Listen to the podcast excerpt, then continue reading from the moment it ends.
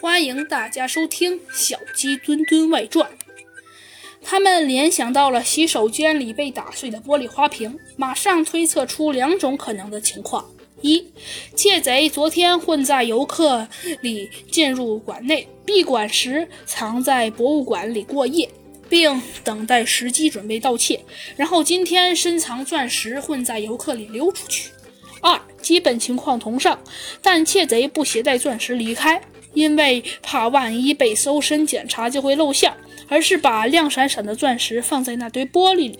保洁员会把碎片当玻垃圾扫走，闭馆后送出去。窃贼只要守在馆外的捡垃圾就可以了。所以，保安队长要游客们配合他们搜身检查，因为现在保安员也不知道他们刚刚谁是刚进来的，谁是昨天进来的。猴子警长扫了一眼其他游客，其中两个年轻男子背的是同一款黑色的背包，三个中年女子带了花伞，一个姑娘带透明的伞，一位老先生则举着单反相机。还有一位带孩子的年轻妈妈推着婴儿车。很快，猴子警长便发现了他们身上都没有钻石。猴子警长问保安队长：“当垃圾掉到玻璃里，有没有钻石呢？”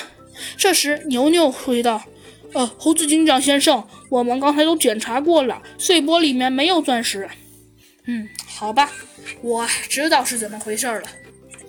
以正义之名，我宣布。罪犯就是你，拿透明伞的那个姑娘。因为钻石被盗的前一天下雨了，所以窃贼是带着雨伞来博物馆的。游客中有带花伞，也有带透明伞的。花伞可以当雨伞，也可以当太阳伞，但透明伞只能当雨伞。所以窃贼是那个姑娘。钻石没有混在玻璃里，而是被藏在了富贵竹的竹茎里。当富贵竹和碎玻璃被当作垃圾送出博物馆后，窃贼便可以偷偷拿走富贵竹而得到钻石了。哦，是这样啊！太谢谢你了，猴子警长。牛牛十分感谢猴子警长。